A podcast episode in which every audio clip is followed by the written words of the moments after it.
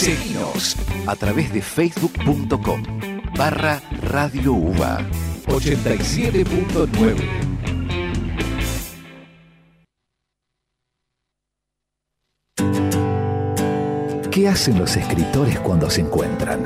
Abren sus largavistas y te cuentan lo que ven. Por Radio Uva, FM 87.9.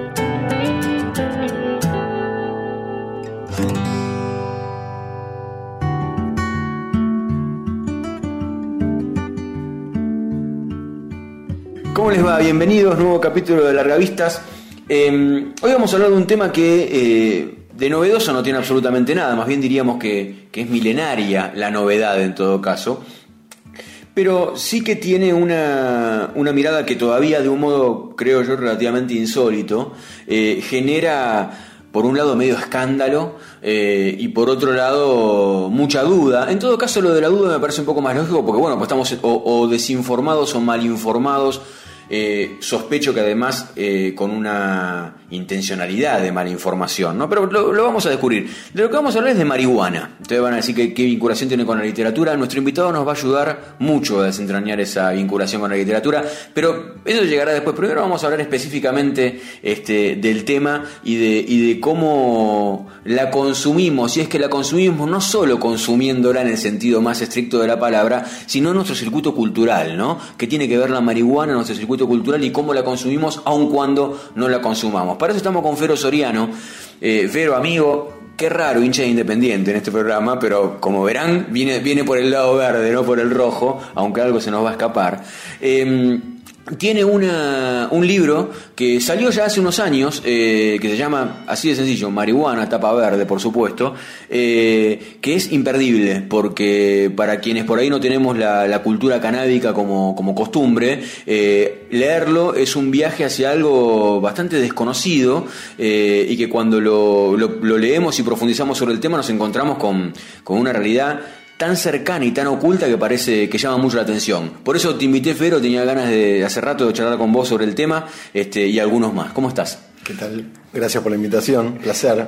Bueno, bueno. Siempre entre hinchas del rojo uno se siente más cómodo. Algo más cómodo vamos a estar. Fero, eh, ¿por qué tenemos eh, necesidad de leer un libro sobre marihuana eh, que, que nos a ver, que en un punto lo primero que uno ve cuando quizás lo ve, el, el, cierto prejuicio que puede llegar a tener cuando lo ve en la batea es, bueno, me va a enseñar a fumar un porro, digamos, ¿no? Este, y entonces que, por favor, que mi hija no lo lea, digamos, ¿no? Ese será el comentario. Este, pero no es eso. ¿Qué, qué, te, qué, qué te movió a hacer un libro que es profundamente distinto?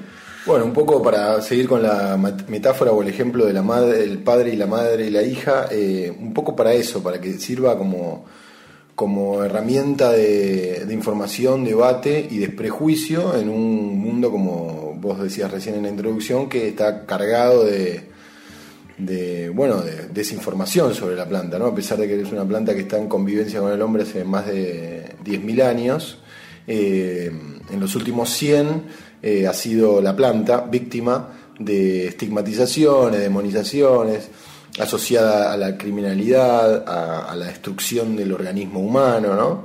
Eh, y yo como consumidor, como víctima de la violencia institucional de, la, de las policías en los barrios también, por ser consumidor, eh, bueno, en algún momento de mi carrera periodística decidí que era necesario que, bueno, que existiera un libro eh, a disposición de las familias que lo quieran discutir también, ¿no? Es, en el fondo, a mí me, me, medio que me sublevan los actos de injusticia uh -huh. en general y me parece que esto es lo que se está o se estaba cometiendo, porque creo que también está cambiando lentamente, es un acto de injusticia con la planta ¿no? y con los que la usamos. De ¿Cómo, es la historia de la, ¿Cómo es la historia de la planta? Porque, así, porque el libro va muy por ahí, ¿no? Por... Sí, el libro, de hecho el nombre completo es Marihuana la Historia. Claro. Eh, tiene una bajadita que es de Manuel Belgrano a las copas canábicas. Sí.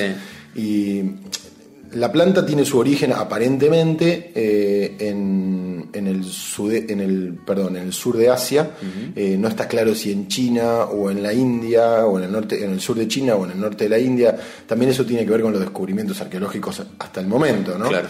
Eh, pero es una planta cuyo origen está por ahí, digamos, a los pies del Himalaya.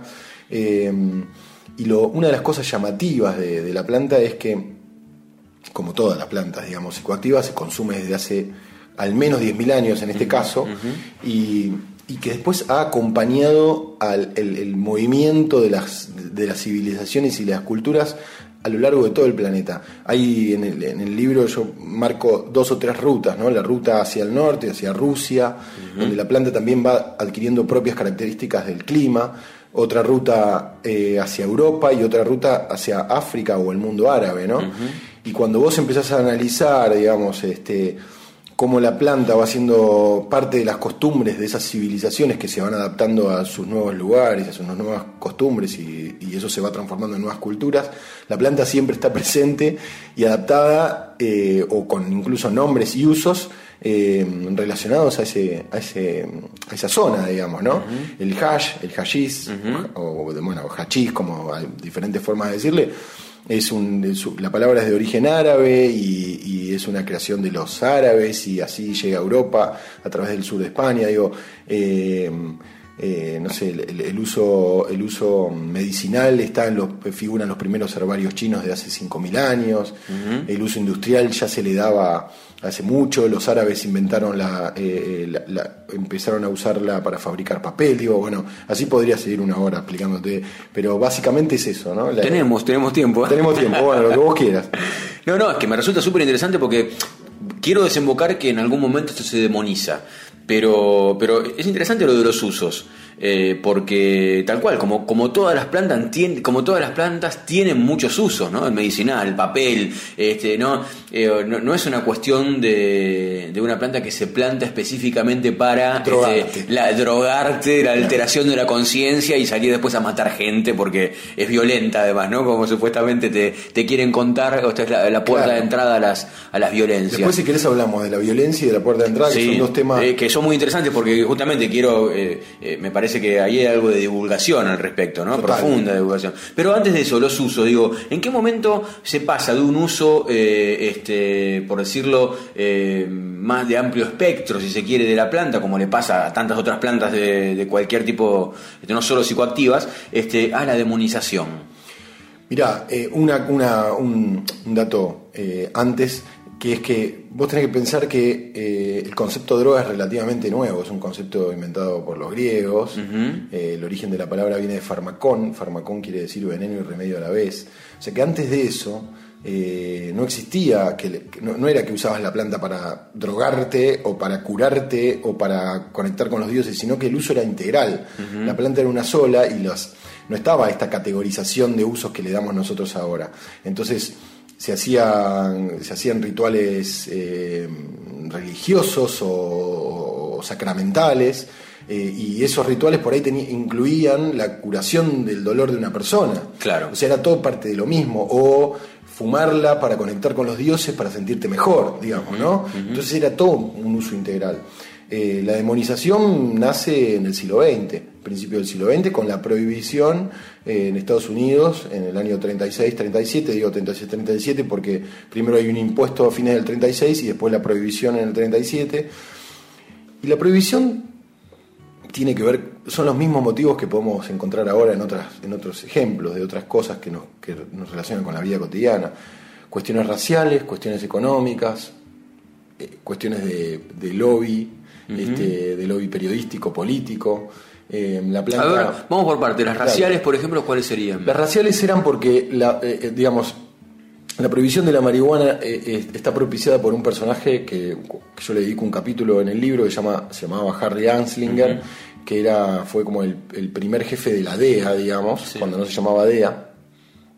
Y nace porque se había caído por su propio peso la, ley seca, la prohibición del alcohol. Entonces este buen hombre que, que, había desestimado la peligrosidad del cannabis antes, y están los documentos, este buen hombre en esa época, años 30, dice, me estoy quedando sin laburo, sin oficina, sin presupuesto algo tengo que hacer. Entonces encuentra la marihuana para atacar, digamos, ¿no? Eh, y, la cuestión racial tiene que ver con que era una sustancia sobre todo usada por los inmigrantes, digamos, de Estados Unidos, las minorías, que eran los mexicanos, sobre todo, los chinos y los negros. Entonces, con la ayuda de eh, Rudolf Hearst, el famoso periodista y satirizado en El Ciudadano Kane, de Orson Welles, con su ayuda, con sus medios amarillistas, eh, empiezan a instalar que la marihuana era consumida por estos sectores de la sociedad y generaba violencia. Por ejemplo, hay un título muy divertido que es que los... Eh, atención, decía ¿no? el diario, los hombres negros que consumen marihuana abusan y embarazan a las niñas blancas, por ejemplo. Eh, y después todo lo asociado a los mexicanos, ¿no? Los mexicanos en la época, de, estamos hablando de los años 30, era la Gran Depresión, claro. Eh, la falta de trabajo, ¿no? Un poco lo que estamos viviendo acá, de alguna manera. Eh, y entonces decían que los mexicanos eran los que te venían a sacar el trabajo y que no podía ser que ellos estuvieran fumando marihuana en la puerta de las escuelas de tus hijos. Todas cosas que suenan muy actuales también, ¿viste? Sí, sí. Eh, sin eufemismos, ¿no? Sin eufemismos, sin eufemismos. Te abro un paréntesis divertido. Vos sabés que la, la, letra original de la canción La Cucaracha, que todos cantamos desde niños. Algo sabía, pero contámelo. Eh, tiene una, eh, esta versión que conocemos es la versión censurada, claro, ¿no? La original dice La Cucaracha, la Cucaracha ya no puede caminar porque le falta, porque no tiene marihuana para fumar. Claro, claro, claro. Que es verdad, eso, digamos, eso existió. Eh, así que lo, es mexicana, imagino. Claro, mexicana Y, bueno, qué sé yo, también la la marihuana está asociada mucho a la Revolución Mexicana, ¿no? Y a la disputa del territorio del sur de Estados Unidos. Y ahí también hay otro componente que es político o geopolítico, que Hearst, este empresario de los medios, eh, había sido, digamos, había perdido tierras eh, por parte de Zapata y de la Revolución Mexicana, entonces él tenía un encono especial por los mexicanos. Y los, bueno, los guerrilleros de la Revolución Mexicana como después los soldados en Vietnam, digo, ¿no? Claro. fumaban marihuana para salir un poco del infierno que, es la guerra. Claro, claro. El otro día leía una cosa que me, que me causó curiosidad, que era eh, Viste que te acordás, en habrás leído, digo, no te acordás, en las cortes el uso del rapé, ¿no? El polvo que, con el que se empolvaban las narices, este que aparece en películas y demás. Ahora está bastante de moda de nuevo el rapé. Sí, sí, leí, que es tabaco picado, ¿no? Este, con algunas otras hierbas. Con algunas otras hierbas. Em, leí que la, que la expresión echar un polvo, echarse un polvo, en realidad viene de echar un polvo porque eh, era una costumbre que si bien por supuesto estaba, no, es que estaba mal vista, lo que estaba mal visto de consumir rapé era hacerlo delante del otro. Eh, por lo menos durante un tiempo, ¿no? Entonces eh, de repente surgía, perdón, voy a echarme un polvo y vuelvo, voy a echar un polvo y vuelvo. Y como a veces era esto en las cortes, ¿no? Esta imagen cortesana de voy a echar voy a echar un polvo era como una excusa para irse con la con alguna de las amantes que andaban de vuelta para hacer alguna alguna acción rápida este, en algún parque de, no sé, de, algún palacio. Este, se empezó a asociar lo de echarse un polvo con echar un polvo que era en realidad venía del rapé, digamos, ¿no? Este, me pareció, lo traje por lo de la cucaracha, como esas cosas confusas que vienen de una historia y de la otra. Este, pero más allá de eso, eh, en algún momento también estos consumos eh, se vuelven como relativamente eh, ritualmente más secretos, digamos, ¿no? Mientras, por ejemplo, que el del tabaco se hace este, popular o el del alcohol, ¿no? Por supuesto que, digamos, que nadie, nadie cuestiona la cuestión social, digo, del consumo. Y eso también, ¿qué? Eh, tiene que ver con esto que hablabas de las prohibiciones que van corriéndolo hacia un lugar, eh, si se quiere, no, no, no aceptado en, una, cuestión, una cuestión pública, o es de antes vinculado con alguna cuestión del efecto, este, no sé, psicoactivo que puede provocar este, uno, digamos, que el tabaco pareciera no tener y que el alcohol muchas veces se disimula como no pasa nada, cuando en realidad sí pasa, ¿no? Y el, efecto del alcohol es mucho peor que el efecto de la marihuana. Por eso digo, pero, pero pareciera que el efecto del alcohol está como visto, aceptado socialmente, mientras que el efecto de la marihuana es como, no, bueno, hacerlo, hacerlo escondidas, no vengas a hacerlo acá, digamos. Eso es parte de lo mismo que hablábamos recién. De hecho, eh, la marihuana, incluso en Buenos Aires, o en Argentina, eh, se vendía en las farmacias. Claro. Hasta, hasta estos años que te digo, los años 30. Así que, digamos, por ahí no era tan conocido. Acá también estaba mayormente usado por los negros, los, los, descendientes de los esclavos, o los propios esclavos en su momento. Eh, y estaba como eso, como asociado un poco a las clases más, más marginales, pero porque viene de ahí, de los negros. Como el mate, ¿no? El mate, digamos, la popularización del mate es posterior. El mate incluso también fue prohibido, ¿no? Claro, por los jesuitas en su momento. O sea, toda la, digamos, acá hay una cuestión que, también tiene que, tiene que ver con, creo yo, con la prohibición, con el temor a lo desconocido, ¿no? Y cuando uno le teme a lo desconocido por ignorancia, y por prejuicio lo prohíbe. Y me parece que acá tiene que ver con eso, ¿no? La asociación, digamos, con un, con un, con un, con un ambiente social al que uno no, quiere pertenecer por miedo, una sustancia que no quiere usar por miedo, una, una también una eh, por ahí estoy delirando un poco, pero, pero digamos, yo eh, sin querer hacer apología de todo esto, eh, la marihuana te invita a pensar y a reflexionar cuando la consumís con, cuidado, ¿no? Si la consumís mucho te va a quedar dormido. o te puede agarrar un, ataque de paranoia o de, de, de sobrepreocupación pero en una dosis normal te invita a reflexionar, te invita a ser mejor persona, te invita a ser más tranquilo, más paciente, más reflexivo. Bueno, no digamos, no descartemos y no minimicemos la intención de que la gente no piense en todo esto, ¿no? Y en cambio el alcohol eh, es una sustancia que te invita a lo todo lo contrario, ¿no? A que se te hablan del cerebro. A que se te hablan del cerebro, al olvido, a la fiesta. Claro. Eh, a, bueno, a darte vuelta, o a no acordarte lo que habías hecho, ¿no? a ponerte violento. Eh, eh, y ahí está la, imagen, se me vino como contraposición, ¿no? El opio, este, la frase marxista de la religión es el opio de los pueblos porque el opio te duerme, ¿no? Y, te, confunde. Eh, no es así la marihuana. No, bueno, como te dije recién, si te, te fumas un porro entero, te vas a quedar dormido. Eh, por eso también lo del asociado a la violencia, ¿no? que después si querés lo, hablamos mejor. Pero no te, lejos de excitarte te relaja. el comunismo no condenó a la marihuana, condenó al opio. Bueno, pero sí la condenó a la ¿Ah, marihuana. sí? sí, sí, Toda eh, el, comunismo, digamos, cualquier tipo de sustancia dentro del régimen comunista o de los regímenes filocomunistas o qué sé yo, por ejemplo acá eh, los, todos los, todas las militancias de los 70 prohibían. Siempre la, vieron mal, es verdad. La vieron mal, hay una famosa anécdota desmentida, pero contada en, el libro Galimberti de, de La y Caballero, en el que Jaén, la, la, digamos, la organización previa a Montoneros, expulsa a Espineta y a Emilio del Huercio porque fumaban marihuana, cuando ellos tenían 19 años. Claro. Y bueno, Espineta dice que ni siquiera participaba en Jaén y qué sé yo, pero eh, hay como ahí una controversia. Pero siempre hubo como. ¿Por qué? Porque eh, la teoría de que de que cuando vos evadís, te evadís de la realidad, estás siendo cómplice o, sí, cómplice del sistema, digamos. Claro, claro, claro. Eh, pero, mm, qué sé yo, yo te digo realmente, otra vez, no quiero hacer apología, a mí me hizo, además de que me hace dormir mejor, creo que me hizo mejor persona consumir cannabis. Pensás más. Pienso más y, soy también más reflexivo con el otro, ¿no? Más, más contemplativo del otro. Pero vamos a hacer un pequeño cortito, un tema musical que le vamos a pedir al musicalizador que, nos siga la corriente, digamos, ¿no? Este, sin lugares comunes, ¿eh? Busque, busque, busque un poco. Este, y cuando volvemos seguimos hablando con Fero Soriano sobre marihuana y nos vamos a meter un poco también en, en el mundo de la literatura.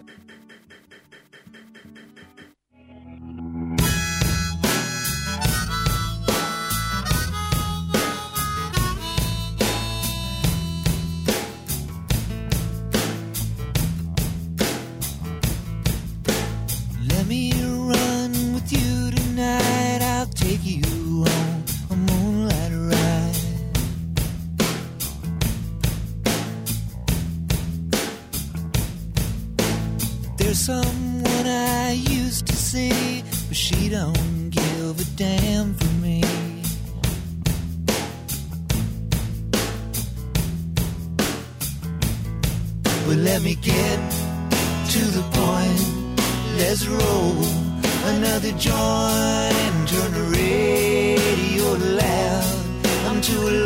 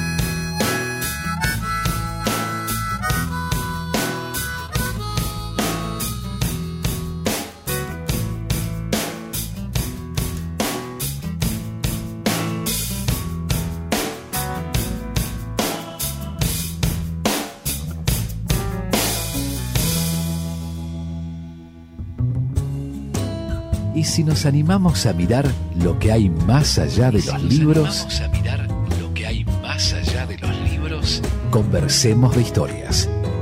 Abramos los largavistas.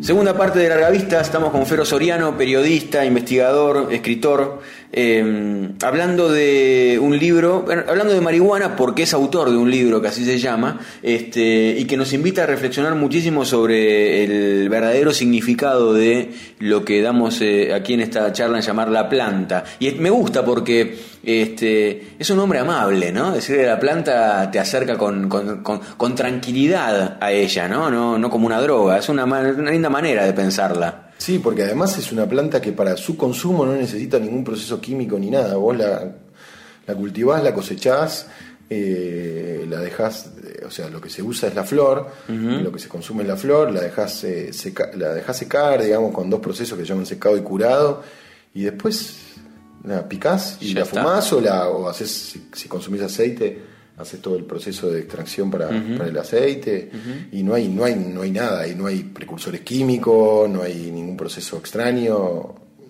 sea que es, es una planta que va derecho al cuerpo, digamos. Claro. Y, y además hay algo muy espectacular que a mí no deja de llamarme la atención y, y me encanta. Eh, Ahora estoy hago una pequeña digresión, estoy muy fanatizado con una serie de Netflix que se llama One Strange, One Strange Rock, Ah, no que es una especie de es un, es un una serie documental sobre el cosmos, la vida humana, la- el planeta Tierra, el universo, ¿no? Y ahí te muestran cómo todo, todo está conectado, estamos todos conectados, somos parte del mismo origen, estamos conectados nosotros con el resto del universo. Bueno, es muy interesante, científico, ¿no? Nada esotérico. Y en este camino, digamos, de la, de, la, de la conexión, de que todo tiene un porqué, es muy interesante saber que el cerebro humano tiene receptores específicos para los componentes químicos de la planta. Es decir, hay, hay pequeños, Mira.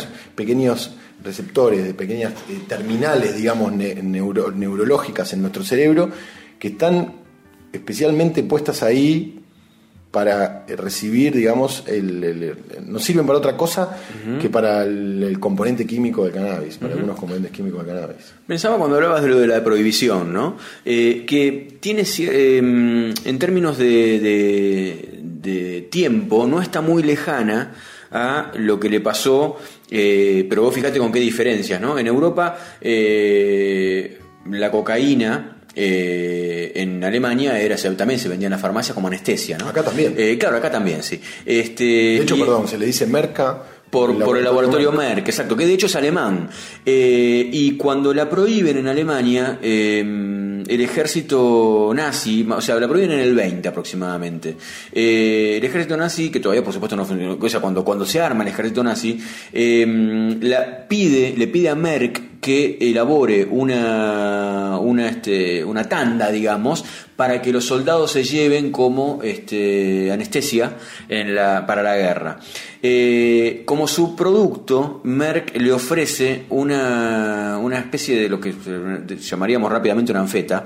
eh, que provoca este, hiperactividad, ¿no? Mucha, y que hace, eh, la, prueban y se dan cuenta que eh, pueden, pueden hacer, eh, hacer grandes, largas caminatas, que en la, guerra rápida, digamos, ¿no? Este, que, que es el sello de la invasión alemana en Europa, que se despierta Europa de un día para el otro y se encuentra invadida con una guerra a una velocidad que no esperaban basada en dos, en dos modelos de velocidad, los carros rápidos, los tanques rápidos y el hombre rápido, ¿no? Y el hombre rápido estaba básicamente hecho a partir de la anfeta que había producido Merck, este, que no hacía mucho había vendido este, legalmente en, lo- en los comercios y el nazismo la retira para tenerla ellos solos, no por una cuestión de salir de salud salud pública, pública, claro. sino para tenerla solos porque era uno de los secretos de la, o sea, un arma de guerra, ¿no? Y me llevaba un poco esto a lo que habíamos hablado antes de la- la- el tema de la marihuana como entrada, digamos, ¿no? Porque bueno, este, ahí aparece la cocaína como precursor y la anfeta como precursor de un elemento que termina siendo muy violento y en definitiva que transforma en Europa una un, un- o, o- o arma en Europa un momento político tremendo, ¿no? Este, la marihuana no parece una droga de guerra, ¿no? Ni parece ¿qué, qué- tiene de entrada a- al resto de las drogas? ¿Por qué, por qué está, se la demoniza desde ese lugar? En esos términos yo te diría que la marihuana es una droga de paz, absoluta, pareciera, ¿no? absolutamente. Nunca había alguien agarrarse a piñas por, por fumarse un porro. No, no, no, al contrario, al contrario, y es comprobable en cualquier recital o en cualquier situación pública donde vos veas gente consumiendo cannabis. Eh, lo de la puerta de entrada a otras drogas, realmente no sé cuál es el origen, pero entiendo que es el mismo origen de demonización del que venimos hablando. Y a mí me gusta responder esto de la manera más simple posible. Primero que antes de consumir marihuana, cualquier joven consume alcohol o tabaco. ¿no? Eso, o sea que si lo ponemos en esos términos, en la escala, digamos, o en la escalada de, de sustancias de consumo, antes de la marihuana hay otras. Por lo tanto, podríamos decir que las otras son la puerta de entrada. Claro. ¿no? Pero además, eh, yo creo, muchos de los que trabajamos en- sobre este tema, creemos que la puerta de entrada a otras drogas es la puerta de la casa del dealer. O sea, cuando vos golpeas la puerta de la casa del dealer, estás golpeando la puerta de entrada a otras drogas. Tenés el kiosco, tenés la góndola para elegir. Bueno, us- usas una palabra muy interesante porque en Uruguay a eso le llaman efecto góndola, justamente. Porque, eh, por eso, porque si fuiste un día y el tranza no tenía marihuana, eh, te dice, bueno, pero ¿por qué te llevas esto que, Claro. que- qué sé yo? Porque en realidad no hay una sustancia parecida a la marihuana. Claro. Eh, así que, digamos, por eso nosotros también, eh, digo, como colectivo canámico, de- eh, defendemos y militamos y, y pedimos, por favor, que se regule y se legalice el autocultivo.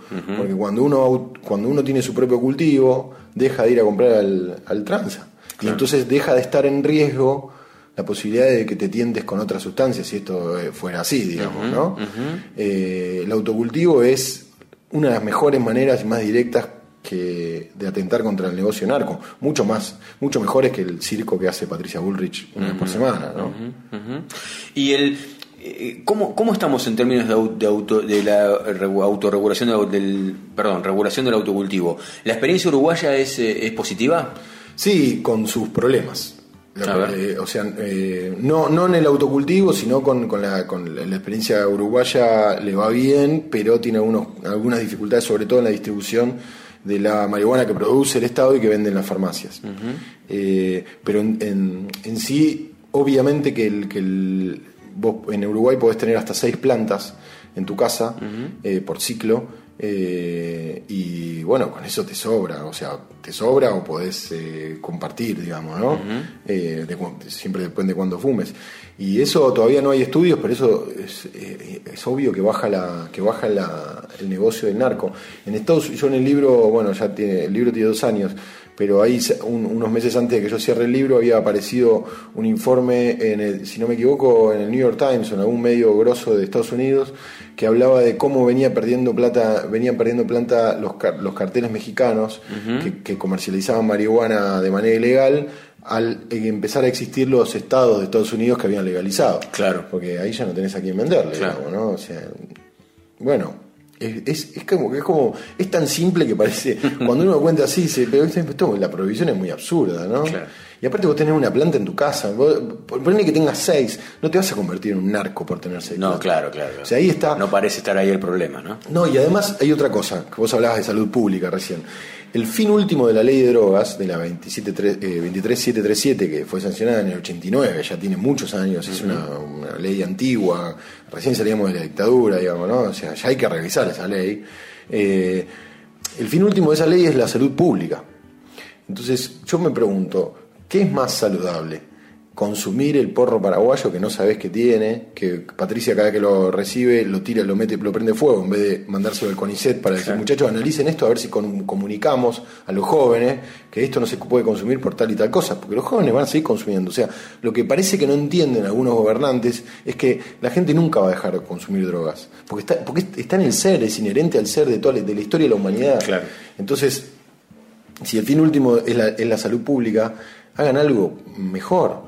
Déjennos cultivar, de última vengan con, con- con especialistas a nuestras casas y vengan a controlar que tengamos seis, que no le pongamos este que no le pongamos este aditivos inorgánicos, no sé lo que quieran. Claro. Pero eso es mucho más sano que prohibirla y mandar, mandar a los pibes a, a com- a comprar a, a la villa, digamos, ¿no? Fero, vamos a ir al informativo un ratito y cuando volvemos seguimos hablando con Fero Soriano sobre marihuana. A veces estar en el aire es muy bueno. Radio UBA, donde la universidad se hace sonido. Inicio del espacio publicitario. Todos los lunes a las 21, las noches se vuelven científicas con Dosis de Radio, el programa de la Facultad de Farmacia y Bioquímica de la UBA. Entérate de las innovaciones en ciencia y salud con entrevistas a especialistas. Dosis de Radio, los lunes de 21 a 22 por Radio UBA.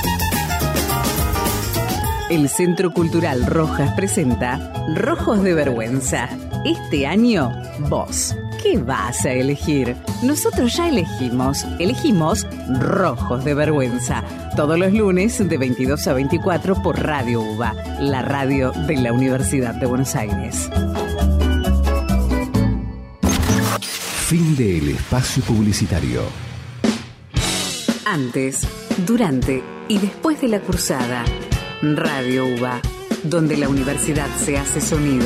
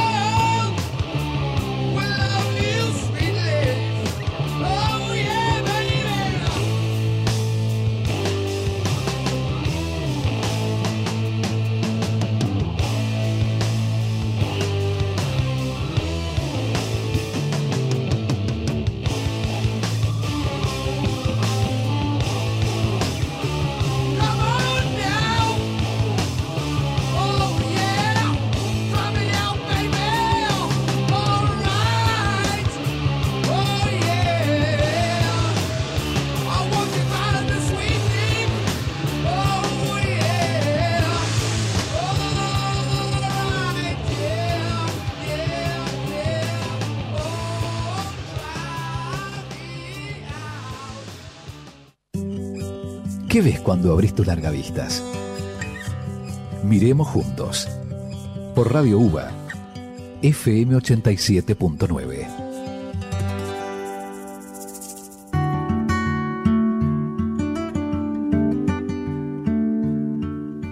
Seguimos segunda parte de Largavistas, estamos con Fero Soriano charlando de marihuana. Eh, pero me, quedaba ahí picando de- del bloque anterior una cosa vinculada con el tema del negocio, ¿no? Algunas veces te, del negocio digo de- del narco, ¿no? Algunas veces te he visto como activo tuitero que sos eh, enojado con las series que en general dan alguna, las series digo de Netflix o demás narco, sobre todo creo que la, la tercera temporada, si no me equivoco, estaba planteada en México y el tema pasa de la cocaína a la marihuana, digamos, ¿no? Este, pero más allá de lo, eh, digo, em, ¿cómo ves el, cómo, cómo está usando el, eh, el mercado del contenido, si querés, el tema de la, de la, de la droga y de la marihuana en particular, eh, lo, ¿es funcional a la demonización? ¿O notás que al haber generaciones nuevas que son las que están creando contenido al respecto, bueno, hay una mirada eh, que puede desembocar en, la, en desdemonizar eh, la planta?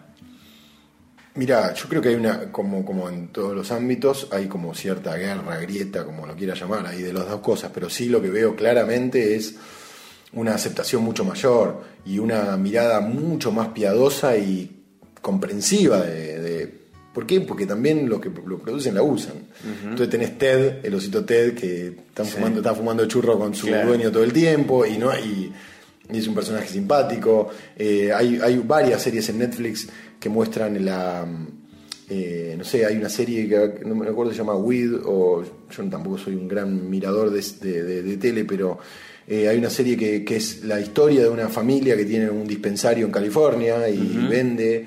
eh, eh, y después ves referencias simpáticas en películas o en series que tienen que ver con, con una cosa de naturalizarla, porque yo lo que creo que, que es necesario, y también volviendo a tu primera pregunta de la nota, lo que, lo que necesitamos es naturalizar.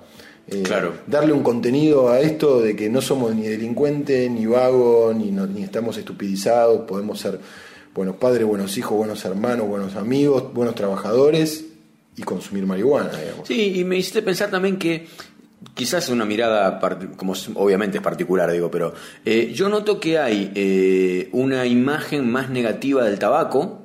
Este, donde hoy quizás está más, este, bueno, para empezar se ve mucho menos porque está regulado, pero además de eso, eh, me parece que es como que está reservado a escenas este, de otro contenido, digamos, ¿no? No, no el simpático. Eh, y también en un punto del alcohol, ¿no? Donde en general el- me parece que se está eh, en- estereotipando, si querés, en el, en el alcohol el, el personaje más roto, digamos, ¿no? Que por supuesto que siempre existió eh, la vinculación, pero digo, eh, y sin embargo es verdad que cuando pensás por ahí en la marihuana te parece como el gag, digamos, ¿no? Sí. Este, los Simpsons, este, o no sé, cosas de ese estilo, ¿no? Como- Me hiciste acordar con todo lo que, que dijiste, me hiciste acordar Mad Men, la serie Mad Men. Claro. Que ahí es muy chocante para, para nosotros ver cómo están los personajes están fumando y tomando alcohol todo el tiempo. Todo el tiempo. Todo el tiempo. Y de hecho uno de los personajes principales termina muriéndose de cáncer por haber fumado todo el tiempo. Claro. Y sin embargo, los momentos en los, en los pocos, no muchos momentos que aparece la marihuana, sobre todo en la segunda parte, digamos, de la serie, cuando entra, entran los años 60-70, eh, cómo ahí eh, la marihuana aparece para ser consumida en el ámbito creativo. Creativo, sí. Los más creativos de esa agencia de publicidad son los que están fumando un churrito y pensando en las mejores publicidades para vender. Eh, ahí por ahí iba, porque me parece que, que como bien decís, eh, probablemente los que escriban consumen, entonces saben lo que pasa, ¿no? Este, y saben que el alcohol no es la, el camino y por otro lado la creatividad, la explosión de la creatividad viene más por ese lado. Eh, vamos un poco por ese lado. ¿Qué, eh, hablábamos antes de un poco del intento de la literatura o en todo caso del arte, ¿no? Este, grandes defensores del consumo en el arte. A ver. Y de, de- de la historia, todos los escritores del 1800, los malditos, si querés, Baudelaire, eh, Víctor Hugo, eh, más para acá, un- uno de los principales militantes de la libertad y del consumo fue el poeta Allen Ginsberg, el poeta Beat, que de hecho eh, es, el- es quien le da de probar cannabis a Bob Dylan, y Bob Dylan es quien le da de probar cannabis a los Beatles. Claro. Y todo ahí, bueno, yo es que hay un capítulo y, Sí. y escribí un par de notas sobre eso. Eh, bueno, todo eso genera una explosión cultural. Eh, y más para acá, de nuestro ámbito, los primeros próceres del rock nacional, después Calamaro. eh, qué sé yo, ahora tengo que hacer memoria, pero está asociada con, con- con- con la. con el- bueno, con, con el arte, ¿no? Con el desarrollo creativo, siempre, permanentemente. Hace poco leía la, la biografía de McCartney y mm, contaba esto de, de que el- bueno que había sido un chico muy este en principio como muy muy formal y que todo el mundo este de la de la droga le daba como mucho este, entre pánico miedo este incluso hasta por momentos como tenía una mirada como como más bien este condenatoria no Eh, y y que cuando aceptó el cuando aceptó el LSD eh, le sucedió que luego digamos él dice que luego lo, lo, deja este porque porque observa que, que en realidad el comportamiento le había cambiado de un modo que no le gustaba pero que en realidad que eso no le sucedía con la marihuana que no y se transforma en este en un defensor. Eh, y a diferencia de lo que él observaba con, con Glennon, ¿no? Que, que no que no que había había conservado, había abrazado, digamos, el este las drogas un poco más, bueno, más- un poco no, más duras, este era era una grieta dentro de los Beatles, ¿no? Este Sí, también muy asociada a su personalidad. Seguramente. ¿no? Si vas a analizar las personalidades de ambos. eh, le- eh, Paul escribe, el primer tema que le escribe a la marihuana es eh, Got, to get, Got to Get to Into My Mind. Sí. Eh, no, Into My Life, In My Life. eh, que lo tocó hace poquito acá en Buenos Aires. Está en Revolver, si no me equivoco. Sí, ¿En Revolver? sí, en Revolver. Me- parece que en Revolver, no, en Revolver. Revolver, eh, sí, eh, creo que sí. O en Rubber Soul. No, no me acuerdo ahora. Eh, y Lennon escribe Cold Turkey Claro. que es el pavo frío, que es el efecto Claro. de abstinencia o de salida de, de la adicción de la heroína, ¿no? Claro. Ahí lo podríamos... Dividir. También eh, Lennon escribe Revolution y, y Paul escribe Marta My Dear, Sí, ¿no? sí, Su sí, digamos, siempre hay como hay una, Sí, sí, sí, una tal cual. cosa. Pero sí, bueno, qué sé yo. La- la- eh, digamos, a partir de esto lo digo a partir de lo que investigué, ¿no? No lo digo como, como una cosa subjetiva. Eh, la marihuana ha sido como muy potenciadora de las expresiones artísticas de, de ellos. O sea, ellos antes, la, la única droga que habían probado antes eran las anfetas, como decís, Claro, en Hamburgo. en Claro. Alemania, exactamente, y era para sostenerse en pie Sí, con sí. los mil Es recitales que no daban. lo, no lo sentían como droga, este, lo cuenta también McCartney, lo sentían simplemente como una, como si hoy tomara una, un este, no sé, una- un complejo vitamínico para, para, para estar un poco más despierto, porque lo sentían así. Claro. Este, no, no, no, ni siquiera lo compraban como droga, ¿no? Y acá pasó algo parecido con los, con los primeros, con los chicos de, digamos, de La Perla y de Plaza Francia, Claro. en los 60, Claro. eh, Pipo Lernud, Pineta, Papo, de, eh, Lito Nevia, to- eh, consumían mucha anfeta, o sea, antes de la marihuana acá estaba muy, muy, muy pesada la anfeta, eh, y después aparece.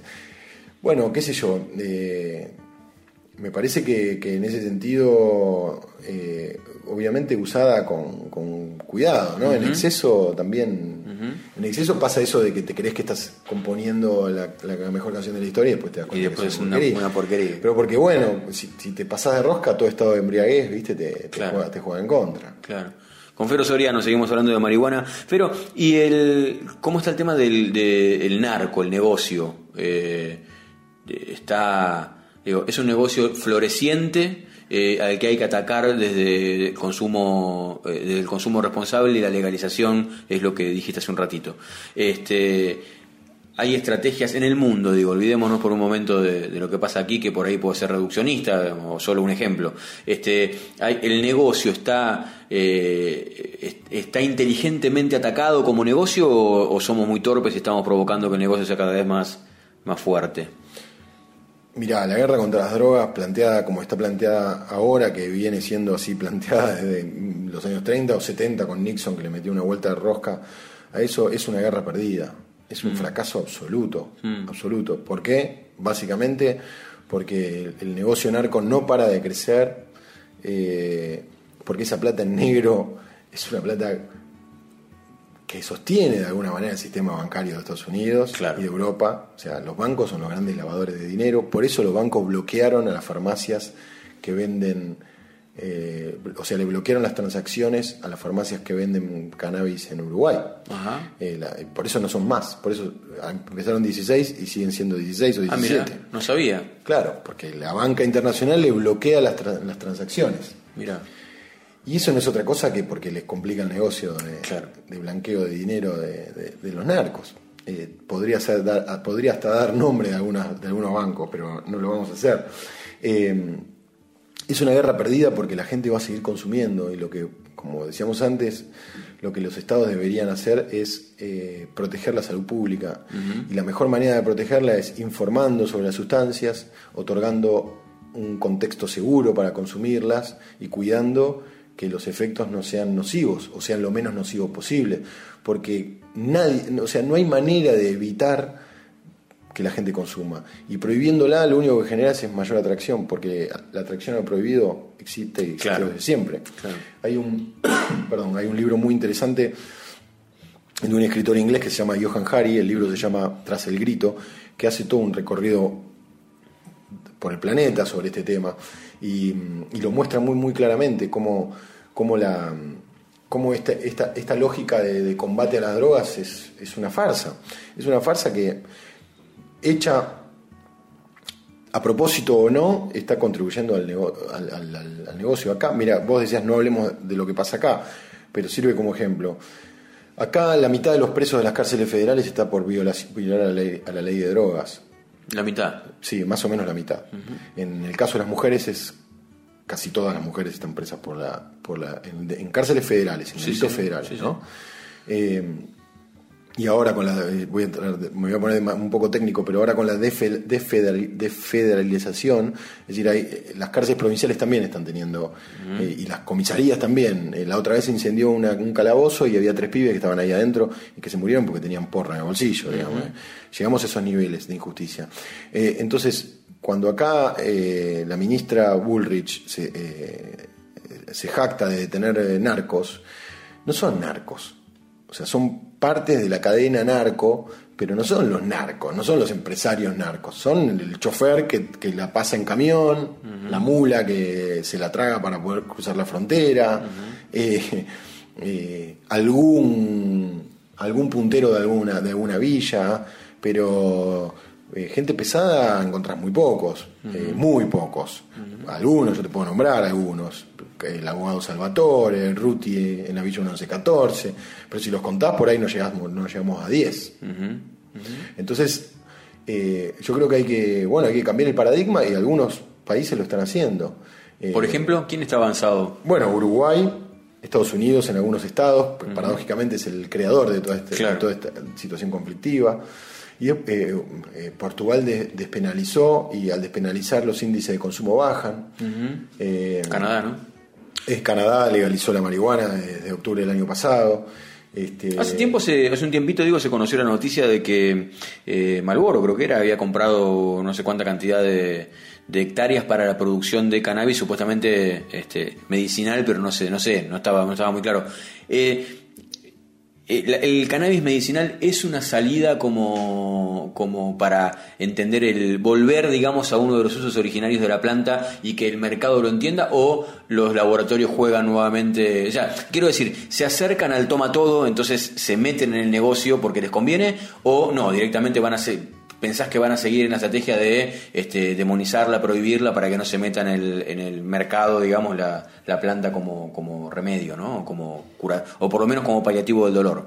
Mira, yo creo que va- están pasando las dos cosas. El problema que tienen los laboratorios es que, la, eh, como te decía antes, el proceso, el proceso industrial de la planta es muy simple. Cualquiera, nosotros ahora nos podemos poner a hacer aceite y lo vamos a hacer. Y si ese aceite se lo llevamos a una universidad para que le pase el cromatógrafo y nos diga que está todo bien, ya está. El Claro. aceite lo podemos consumir. O sea que no hay mucho misterio. Y de hecho, los grandes entre comillas, empresarios de la marihuana legal, medicinal o recreativa de Estados Unidos, por ejemplo en Colorado, son personas como vos y como yo que un día se pusieron a hacer aceite. Eh, el único aceite permitido por ANMAT en la ley nefasta de uso medicinal que hay en Argentina es el Char- Charlotte Web, que es un aceite que fabrican eh, los hermanos Stanley en Colorado y somos Luciano Olivera y Fero Soriano que un día se pusieron a hacer aceite. O sea, no hay. Entonces ahí no necesitas la complejidad de un gran laboratorio para, para hacer. Digamos, después podés necesitar la complejidad para la distribución, Claro. para, para, para las normas de seguridad, qué sé yo. Para el sostén, sostén económico, financiero, pero después en la, en, la producción en sí, entonces ahí hay un- una, una tensión también. Pero yo vuelvo a, vuelvo a lo mismo, si el, fondo, si el fin es la salud pública, lo que hay que apuntar es a, a cuidar, no a prohibir. Eh, si, no parece, si no volvemos a, a las leyes de la dictadura, donde se decía que para que para, para prohibir las drogas había que atacar al consumidor, porque sin consumidores no había droga, lo cual es, es ridículo. Claro. Es ridículo. Es la- es la- eh, y además es ir a la base de la pirámide, que es una locura, ¿no? Pero es un delirio, porque aparte está, está, en, el, está en nuestro ser, está, está en nosotros la, búsqueda, eh, la, la- la curiosidad, la, la- persona que te dice yo no necesito, es porque no sabe si lo Claro. necesita, es porque tiene un miedo y un prejuicio, o una decisión súper respetable y válida, y está muy bien. Eh, pero, por ejemplo, en Suiza, a los, eh, a los, o en Portugal, a los adictos a la heroína, no los, no los condenan ni los meten presos. Les dan un cuartito, eh, como este estudio, y, y les, dan, les dan un lugar seguro, jeringas eh, cerradas al vacío, sustancia cotejada que sea de buena calidad, y a dos metros, y tienen un botón para llamar a la enfermera si se pasan de rosca. Y les dan un montón de indicaciones, dicen, bueno, quédate acá, drogate acá, seguro acá. Y así se, así se evitan las muertes. Porque las muertes en general no son producto de las sustancias, aunque la heroína por supuesto que es muy nociva, y la cocaína también. Pero no, la- las sustancias no son el problema, el problema son los hombres. Y la adicción, más allá de lo que genera la sustancia, lo genera también la psiquis y la necesidad y la angustia del ser humano. Claro. Claro, sí, todo, todo pareciera indicar que en realidad el problema está en, en- en cómo, provo- cómo conseguir ciudadanos que tengan la responsabilidad para, o en todo caso, que no tengan los suficientes niveles de angustia como para excederse en un consumo que si es menor no parece problemático y si es como con cualquier consumo, si es este, pero además es, el es como el consumo del azúcar, digo. Si vos te comes una cucharada de azúcar, bueno, no pasan, probablemente no pase demasiado. Te comes un kilo de azúcar, pues te va a ir mal, digamos, vas a tener un eh, coma. Pero por supuesto, es eso, si te comes tres tabletas de chocolate, Claro. vas a terminar eh, Ataque al hígado. un ataque al hígado como mínimo. Claro. Y si lo haces persistentemente, te van a tener que sacar de mínima la vesícula. Claro. Y si estás todo el día conectado a internet, se te va a contracturar, te vas a agarrar una tendinitis, tu familia te va a dejar de hablar. Eh, y bueno, así es con todo. Eh, entonces, digamos, yo que soy ideológicamente de la idea de estados fuertes, la responsabilidad del Estado es cuidarte, no entregarte. No entre- porque en realidad, cuando vos, por ejemplo, en el caso de la marihuana, que es una sustancia fácil de, de legalizar, porque no tiene mucho- muchas complejidades en cuanto a las adicciones, cuando vos, digamos, cuando vos prohibís y perseguís y no dejás que la gente cultive, lo que estás haciendo es mandándola a la, a la boca del lobo Claro. a, a conseguir otra sustancia peor, al efecto góndola que hablábamos antes. O sea, el Estado es el que tiene que estar cuidándonos con información, con, con políticas de prevención, de salud pública. Yo es lo que quiero, eso quiero. Quiero Suiza que me dé un lugar para, para pincharme si es que me gustara, por suerte no. Pero digo, es eso, ¿no? Sustancias seguras. Claro. Eh, acá, por ejemplo, hay una organización que se llama PAF, que depende de una organización más grande que se llama Intercambios, que lo que hace es reducción de daños. Y esa organización está impedida de- de- de actuar de la mejor manera, que sería, por ejemplo, poner, que es lo que pasa en muchos países del mundo, que es poner una carpita en la puerta de la entrada de las fiestas electrónicas y cada uno que viene le lleva su pastillita y, y ellos te, en un minuto te la analizan y te dicen, para esto no lo consumas porque te vas a morir. Eh, y así se podrían haber, haber evitado las cinco muertes de Ten Warp que se cumplen tres años ahora. sí. Eh, ¿Y por qué no pueden trabajar ellos? Porque las sustancias están prohibidas. Claro. Entonces, lo- en realidad es una trampa. La ley de drogas y la política de este, de este gobierno y de los anteriores sobre, sobre la- el consumo y, el negocio es equivocada. Están mandando, algo peor. están mandando a los pibes y las pibas a morir. Claro. Este, en, vez de, en vez de- entonces- en vez de ayudarlo, lo condenan. Claro, ¿qué hace PAF? PAF te dice, bueno, nosotros tenemos información en base a, a- a otra organización española que se llama Energy Control. Ahora, si en la base de datos de Energy Control no hay información sobre esta pastilla, yo no te puedo decir nada. Tomala y fíjate te morís o no. Claro. Fero, se nos fue la hora. Impresionante. Bueno, habrán visto que nos costó conseguir a, a Fero, pero no, por- no porque sea este reacio, sino porque labura como un perro, hay que decirlo. Lo podemos ver en Infobae, lo vemos en 5N, escribe. Las crónicas de Fero son imperdibles, siempre, siempre están buenas, es un gran diferencial Gracias. leerlo a él, este, lo recomendamos siempre. Y bueno, fue un placer, la verdad. Y espero que los que hayan escuchado, este, nada, hayan por ahí bajado un poco el nivel de prejuicio, quienes lo tengan, Este, quienes como yo sabemos poco, siempre me gusta aprender, este, y, y en todo caso, amigarnos con algo que me parece que cuanto más lejano y y demonizado lo tengamos, peor es. Y cuanto más cercano lo tengamos por ahí, que nos divertimos más, ¿no? Así es, sí, sí, lo, pro- lo prohibido es lo, lo atractivo y cuando vos eh, abrís el juego eh, también deja de llamar tanto la atención y bueno, mejor para todos. La pasé muy bien, muchas Por gracias. Independiente estamos bien. Estamos bien, estamos bien. Hay que tirar para adelante. Mejor que en otro momento seguro. Sí, ¿eh? sí, hay sí. que bancar, hay que bancar. Exactamente. Abrazo para todos, nos vemos el lunes que viene. Chau.